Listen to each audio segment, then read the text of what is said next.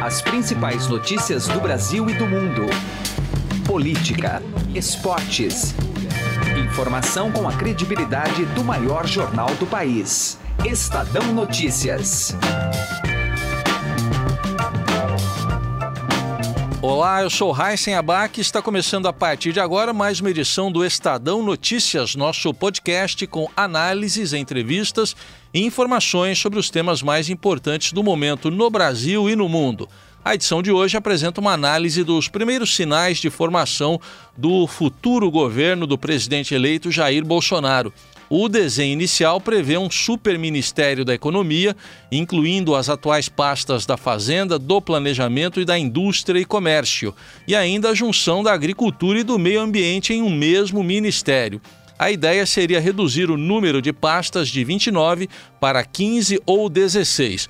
Com esses primeiros movimentos, conseguiria o futuro presidente cumprir a promessa de escapar do loteamento de cargos e das indicações meramente políticas para agradar aliados? E como ficaria a chamada governabilidade, até hoje baseada na troca de cargos por apoios em forma de votos no Congresso? Outro tema em pauta é a reforma da Previdência, com declarações conflitantes de integrantes da equipe de Bolsonaro logo depois da vitória nas urnas em 28 de outubro. Vamos acompanhar as avaliações da cientista política e professora da PUC de São Paulo, Vera Chaia, e do professor de filosofia da FAAP, Luiz Bueno. E você pode ouvir e assinar o Estadão Notícias tanto no iTunes quanto em aplicativo para o Android e também pode seguir nas plataformas de streaming Deezer e Spotify. Em ambas, basta procurar pelo nome do programa no campo de buscas e passar a acompanhar todas as nossas publicações. Ouça e participe. Estadão Notícias. Direto ao assunto. Com José Neumann e Pinto. Pois é, Todos nós ouvimos longamente, no decorrer de muitos meses, aquele papo de o povo decidiu, por favor, respeitem o povo. Agora é a vez de quem falava ouvir. O povo decidiu. O Lula perdeu, babacas. Então esqueçam as ações que estão tentando ressuscitar a eleição num terceiro turno no Tribunal Superior Eleitoral.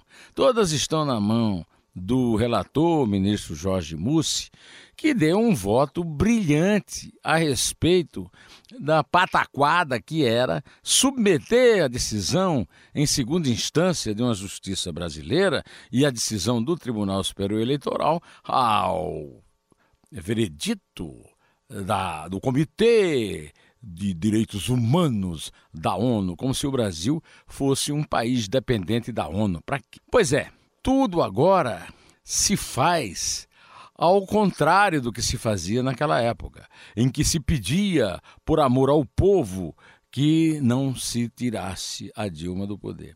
O governo do Jair Bolsonaro nem começou e a Gleisi Hoffmann não se diz em oposição, elas se dizem resistência. Eles continuam pregando a ditadura protofascista, neofascista, nazifascista de uma direita radical por ter vencido a eleição um oficial reformado do Exército que protagonizou a ditadura militar. Olha, eu até admito uma oposição leal, como diz o Estadão no seu editorial. Ela é fundamental para o funcionamento da democracia. Mas, pelo amor de Deus, parem com esses golpes sujos, porque vocês não estão desonrando o vencedor. Vocês estão desonrando o eleitorado majoritário do Brasil. E aí eu cito de novo Ciri Campos: babacas. José Neumann e Pinto, direto ao assunto. Estadão Notícias. Política.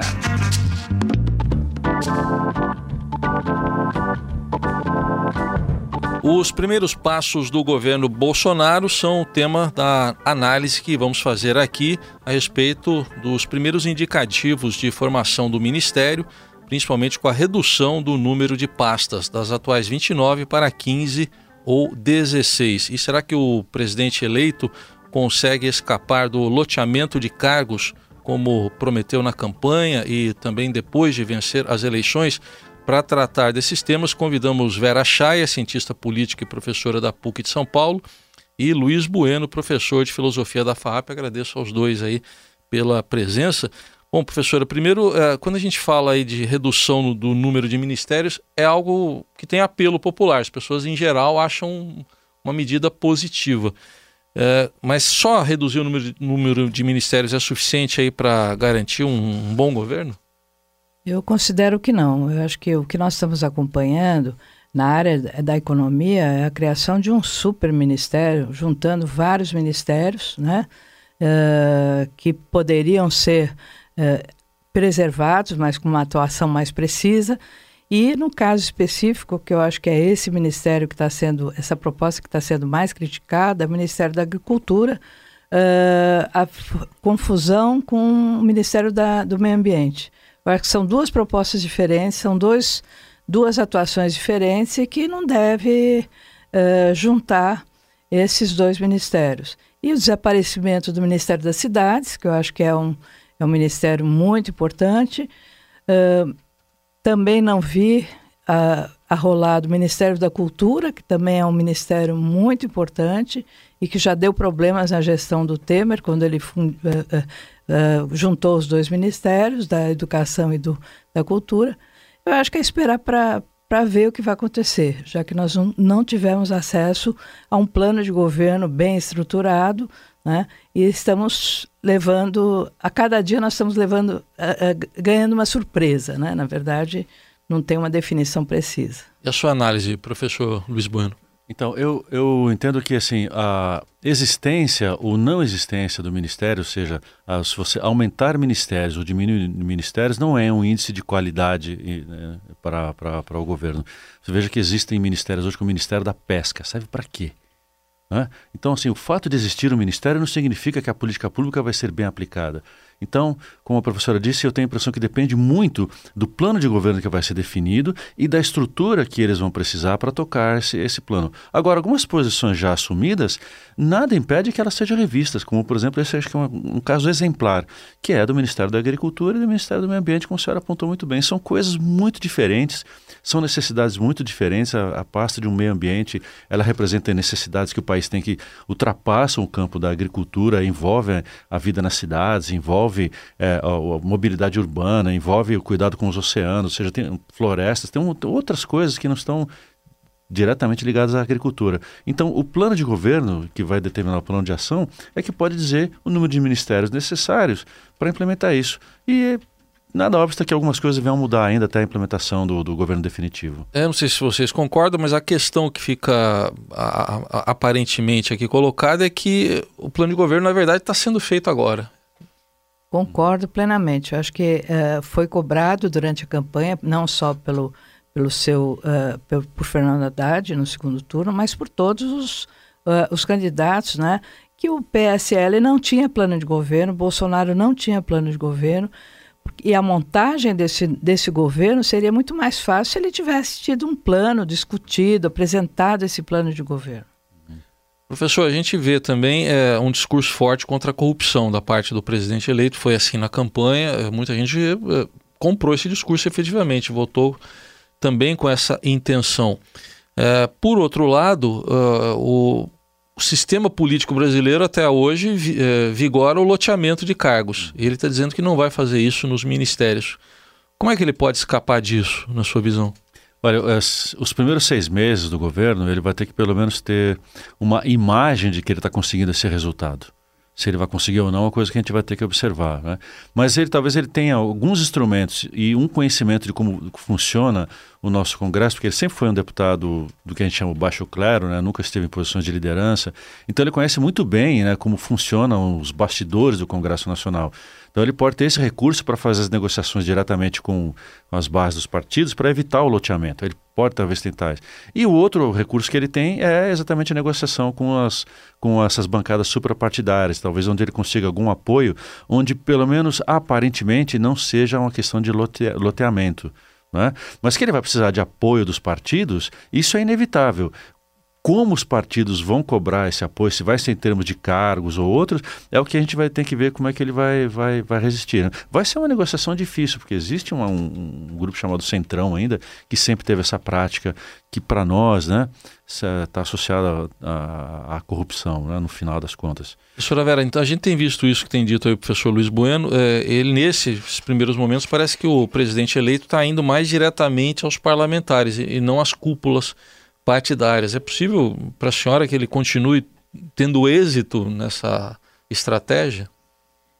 Ah, eu acredito que sim. acho que é como o professor Luiz falou, ele tem uma experiência de mais de 20 anos né, no, no, no parlamento, no legislativo de modo geral. Né? Então, acho que ele, uh, uh, ele tem que ter muita habilidade. Eu acho que o, o, o chefe da Casa Civil dele, futuro, né, o Onyx Lorenzoni, é, é um parlamentar uh, conhecido, que também está na vida política há muitos anos e que tem uma experiência de negociação. Então, e com as bancadas também, né? Acho que não só com par parlamentares isolados, nem com as lideranças, mas também com as bancadas, a ruralista, bancada da bala, bancada evangélica, que ele teve, sim, uma votação expressiva pelo que a gente pôde acompanhar. Estamos ah, fazendo aqui uma análise dos primeiros movimentos do futuro governo de Jair Bolsonaro, eleito presidente da República. E para isso contamos com a análise de Vera Chay, cientista política e professora da PUC de São Paulo, e de Luiz Bueno, professor de filosofia da FAAP. Queria que vocês falassem um pouquinho, começando aí para o professor Luiz. É, já houve assim uns conflitos agora, logo que foi anunciada a vitória do presidente Bolsonaro em torno de um tema que é a reforma da Previdência. Primeiro o Onyx Lorenzoni disse que não é para agora, aí o presidente foi às emissoras de TV à noite no mesmo dia para dizer que era para negociar já agora. Depois o futuro ministro da Economia Paulo Guedes falou que sim, mas o Bolsonaro falou vai com calma. Está demonstrando o que essas idas e vindas aí, professor Luiz? Primeiramente, isso que a professora já apontou, que é a falta de um plano claro de governo. O que, que eles precisam negociar depende do que eles foram do que eles propuserem para implementar no país. Né? Então, esse é, um, esse é um dos aspectos que dificulta a gente saber para onde o grupo vai, que eles próprios parecem não ter isso muito claro ainda. E a, o segundo problema é a questão da ocupação dos espaços de influência, né? que assim, uh, Paulo Guedes, que é uma figura que nunca teve nenhum, nenhuma, nenhuma atuação no campo da política, pelo menos que eu saiba, agora ocupa uma posição muito importante.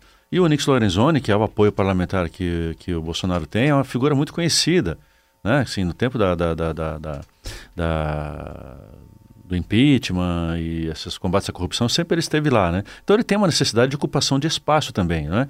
E eles, e eles também, a, a, a, trabalham em sentidos diferentes necessários para o governo, futuro governo Bolsonaro. O Paulo Guedes tem uma questão interna de mexer com a economia, mas o Inix Lorenzoni é quem vai negociar com as bancadas. Como chefe, futuro chefe da Casa Civil, é ele que tem essa responsabilidade. Então, eles já olham para o pro programa de governo com um olhar diferente, com uma perspectiva diferente. Né? Então, esse conflito agora, primeiro da ocupação dos espaços políticos, é, é inevitável. E o segundo, a ausência de um plano de voo, faz com que eles também não, não tenham muito claro para onde eles estão indo ainda. Né?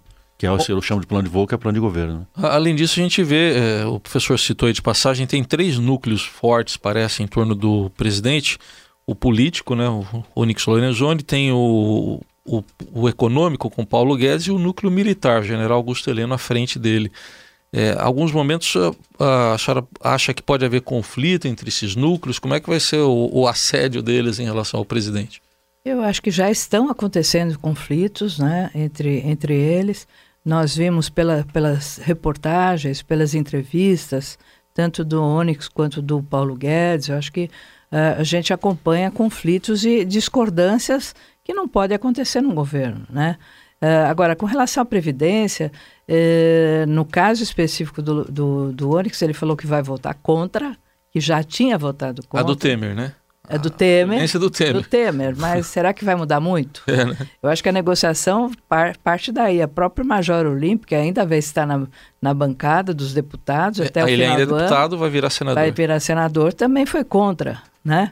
Então, precisa ver como que vai ser essa reforma da Previdência. Agora, que existem conflitos, existem. Eu acho que o que está marcando, não sei se eu estou fazendo uma análise correta, é a fragilidade física do, do Bolsonaro ainda e a falta de controle que ele está tendo em relação aos seus subordinados. Em relação à própria recuperação dele, que já está falando da saúde, né? Exatamente. Depois lá do, do, do atentado. Bom, o, agora, para o presidente eleito, seria melhor aprovar agora, porque fica na impopularidade do que está aí no momento, que é o Michel Temer, professor? Ah, ficaria assim, muito melhor para ele, porque o presidente Temer já assumiu esse ônus para si próprio. Ele já declarou publicamente que ele não teria essa preocupação de manter uma, uma imagem pública diferente ou alcançar uma aprovação do seu governo. Então, se o Bolsonaro conseguisse é, é, adiantar essa negociação e, quem sabe, até passar alguma reforma agora, para ele politicamente seria muito, muito útil, né? para que ele pudesse já partir de um patamar assim, de desgaste político que ele poderia evitar, né? Assim, ele já partiria para outras questões. E até assim, do ponto de vista econômico, para o Paulo Guedes também, se, a, se, a, se eles conseguissem avançar na reforma da Previdência, ele também já começaria de um patamar no campo econômico bem mais favorável, pelo menos com a questão da Previdência encaminhada, razoavelmente equacionada, ele já poderia saber com que ele, com o tamanho do problema que ele vai enfrentar dali para frente, né? Bom, nessa linha do discurso forte contra a corrupção, surgiu já, já foi ventilado o nome do juiz Sérgio Moro para ocupar um Ministério da Justiça ou, ou, eventualmente, quando abrir vaga, ser ministro do Supremo Tribunal Federal. A indicação é do presidente da República. Queria uma análise de vocês do que simbolizaria essa possível indicação, caso ele venha aceitar. Eu acho complicado. Né? Eu acho que o, o, o juiz Sérgio Moro teve um trabalho brilhante na Lava Jato, mas eu acho que faltou imparcialidade. Faltou você julgar todos os partidos, todos os políticos envolvidos. A gente viu que em alguns momentos, claro, teve a ação do Supremo Tribunal Federal também, liberando, não, não culpabilizando alguns políticos, mas eu acho que o, o, o juiz Sérgio Moro teve também uma, uma atuação complicada né, na Lava Jato. Eu acho que, claro, é direito do, do, uh, do presidente indicar um ministro da Justiça e indicar um futuramente, com a saída de um, uh, do, acho que é Celso Melo, que Celso sai Mello primeiro de 2020, né, uh, indicar futuramente o juiz Sérgio Moro. Isso não impede, mas eu acho que, em termos de ministro, teria que assumir uma postura muito mais imparcial do que com uma parcialidade que ele teve durante esse período. Eu tenho a impressão também que assim uh, a gente espera isso, né, que, que os juízes, uh, os ministros do STF seriam, uh, adotariam essa posição de imparcialidade também, né? Mas o, o STF é, é, um, é uma instância de indicação política. Então, no fundo, a gente espera uma imparcialidade que, no fundo, não faz parte nem do processo de escolha do ministro. Quem escolhe, escolhe aquele que vai estar mais alinhado aos seus posicionamentos políticos, morais, é, né, para o país. Então, eu, eu, eu, vejo o Sérgio Moro como, como representando uma certa vertente da política hoje que estaria ali representada né, no, no, no, no, STF, como já temos as outras, né, como a própria indicação de Lewandowski, de Toffoli. Né, eles representam uma certa vertente política que está lá representada nas cadeiras ocupadas.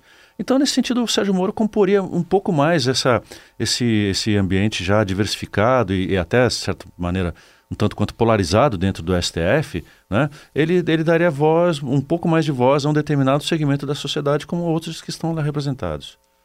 Tudo bem, tivemos aqui uma análise dos primeiros movimentos na formação do futuro governo de Jair Bolsonaro, eleito presidente da República no último dia 28 de outubro, e para isso contamos com as análises de Vera Chaia, cientista política e professora da PUC de São Paulo. Obrigado, professora, pela presença e também de Luiz Bueno, professor de filosofia da FAP. Também obrigado, até uma próxima oportunidade. Um prazer, obrigado. Estadão Notícias. O Shop Together reúne mais de 200 marcas que você conhece e adora em um único lugar, como Paula Raia, Animale, Osklen, Mixed e Ricardo Almeida. Entrega imediata, troca fácil e sem custo e o pagamento pode ser feito em até 10 vezes sem juros. Ouvintes do podcast Estadão têm benefício exclusivo de 20% off usando o código MODA20. Acesse shoptogether shoptogether.com.br. Shop Together se escreve Shop 2 Gather. O Estadão Notícias desta quinta-feira vai ficando por aqui. Contou com a apresentação minha, Raíssen Abac, produção de Diego Carvalho. O diretor de jornalismo do Grupo Estado é João Fábio Caminoto e os trabalhos técnicos são de Nelson Volter. De segunda a sexta-feira, uma nova edição deste podcast é publicada.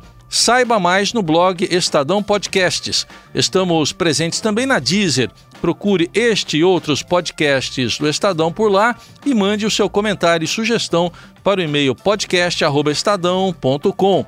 Um abraço, uma ótima quinta-feira para você e até mais. Estadão Notícias.